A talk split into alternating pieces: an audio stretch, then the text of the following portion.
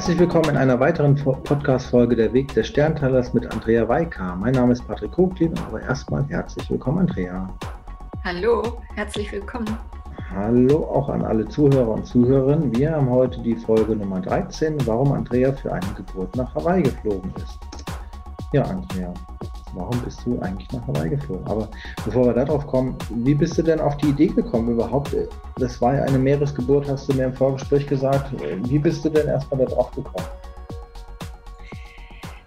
Meine erste Geburt war ein Kaiserschnitt und auch mit entsprechendem Drama, mit dem ganzen, was man alles nicht haben möchte, inklusive PDA und dann OP unter der Vollnarkose und nach der Geburt habe ich ein Buch geschenkt bekommen von Chris Griscom, das ist eine spirituelle Lehrerin und die, das Buch heißt Meer geboren und ihr sechstes Kind, ein Sohn, den hat sie im Meer zur Welt gebracht in der Karibik, im Gegenwart all ihrer Kinder.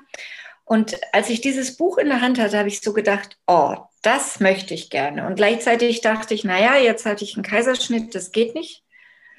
Und dann, dann, ja, das war dieser Impuls, der da mal war. So. Und als ich mit meinem vierten Kind schwanger war, da hatte ich schon zwei Kinder auf natürlichem Weg bekommen. Da hatte ich total klar Hawaii. Ich hatte Hawaii im Kopf. Und ich habe da mit meiner Hebamme gesprochen. Und die hat auch eine Untersuchung gemacht und hat gesagt, es ist alles in Ordnung, alles unauffällig. Also wenn die gesagt hätte, irgendwas ist hier problematisch, natürlich dann nicht. Aber dadurch, dass sie gesagt hat, ist alles in Ordnung, mhm. bin ich nach Hawaii geflogen. Weil ich wusste, weil sie auch, die Hebamme arbeitet international und hat den Kontakt zu einer Hebamme dort, die Meeresgeburten begleitet. Und dann bin ich eben in Hawaii gelandet. Okay, okay, jetzt Meeresgeburt, aber Hawaii, also wie hattest du, nur weil du das im Kopf irgendwann hattest, diesen Impuls, oder was hat dich nach Hawaii geführt? Ich war vorher schon mal auf Hawaii und äh, ich habe so einen Zug zum Pazifik. Also es hätte für eine Meeresgeburt tatsächlich drei äh, Optionen gegeben zu dem Zeitpunkt. Das eine war die Krim. Mhm.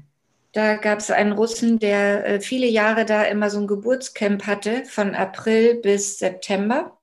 Da konnte man dann mit den Delfinen äh, die Kinder bekommen. Der hat da also das, der hat damit auch geforscht, kann man sagen wie das zusammen äh, funktioniert und auch, dass die Delfine dann kommen unter der Geburt und so weiter.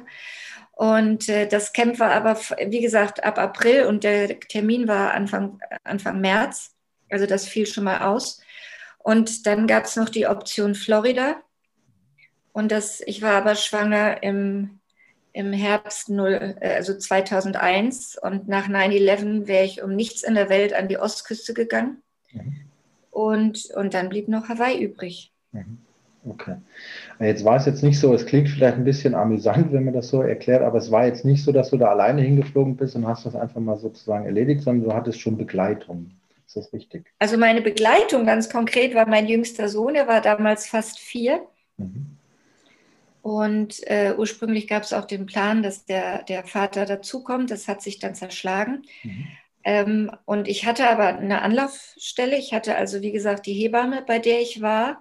Und die Hebamme hatte dann auch eine Gruppe von Frauen, also so eine, wie nennt man so, Geburtsvorbereitung und Nachbereitung und so weiter. Und in die bin ich dann reingekommen und dadurch hatte ich dann noch mehr Kontakte. Ja, aber im Prinzip war ich alleine mit dem Kind an der Hand im fremden Land, fremde Sprache und äh, ja, musste mir was zum Wohnen finden und so weiter. Genau. Okay. Ähm, wenn jetzt jemand das Thema interessiert, der kann sich bei dir melden, oder? Natürlich, klar. Okay, gut. Und wie lange warst du in Hawaii? Also wie lange ging diese ganze Zeit dann? Also ich musste natürlich etwas vorher da sein, weil man ja auch nicht beliebig lange fliegen kann mit den Fluggesellschaften. Mhm. Also die meisten Fluggesellschaften fliegen nicht bis zum bis äh, zur letzten Schwangerschaftswoche und ich bin in der 35. geflogen mhm. und ähm, äh, und dann hat sich das noch ein bisschen hingezogen. Also es, äh, das, ich war äh, zehn Tage später, zehn Tage nach, der, äh, nach dem Termin. Und dann äh, mussten wir natürlich noch warten, bis wir eine Geburtsurkunde hatten und dann einen Pass, um überhaupt wieder ausreisen zu können. Also ich war insgesamt drei Monate da. Mhm. also organisatorisch noch sozusagen.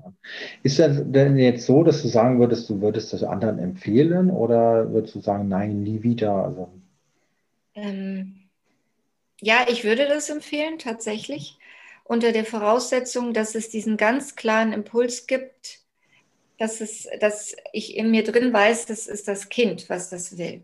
Mhm. Ich habe das nämlich auch erlebt, äh, da war eine, eine eine sportliche Frau, eine, so ein skandinavischer Typ mhm. aus Kalifornien, die auch gerne ihr Kind im Meer wollte und auch der Mann wollte das unbedingt gerne.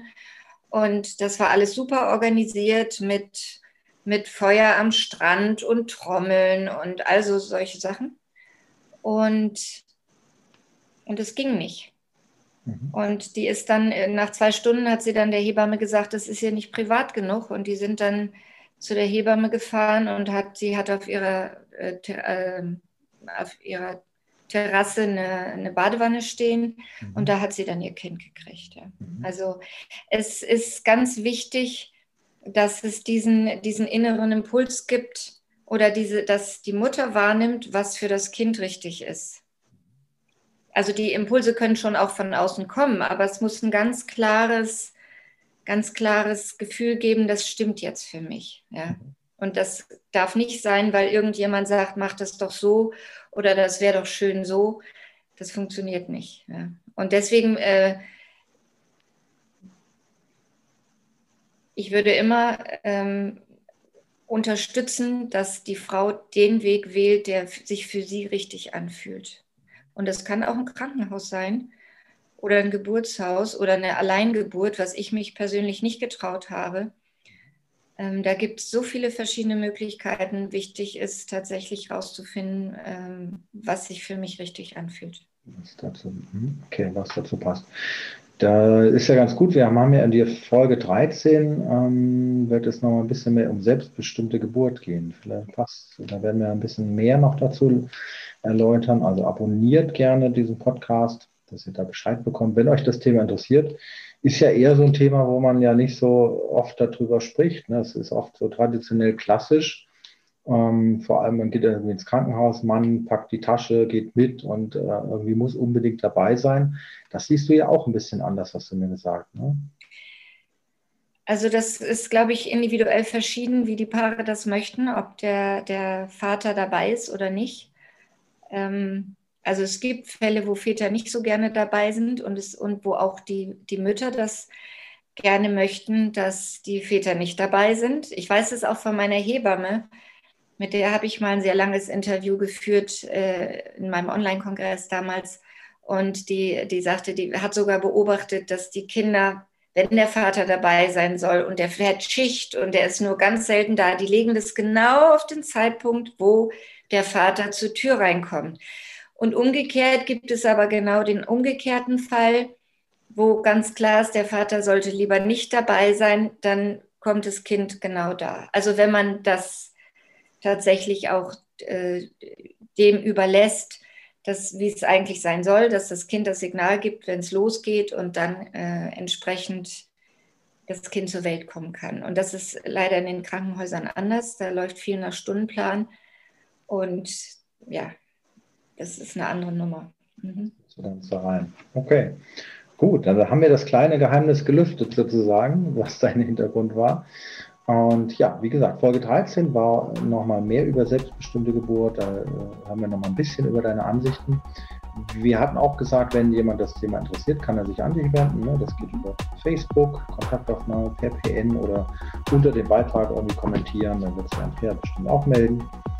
Und dann ja, sage ich danke, Andrea, für sozusagen den kleinen Einblick. Und an alle Zuhörer und Zuhörerinnen, wenn ihr natürlich noch Fragen habt, meldet euch bei mir. Danke fürs Zuhören. Ciao. Ja.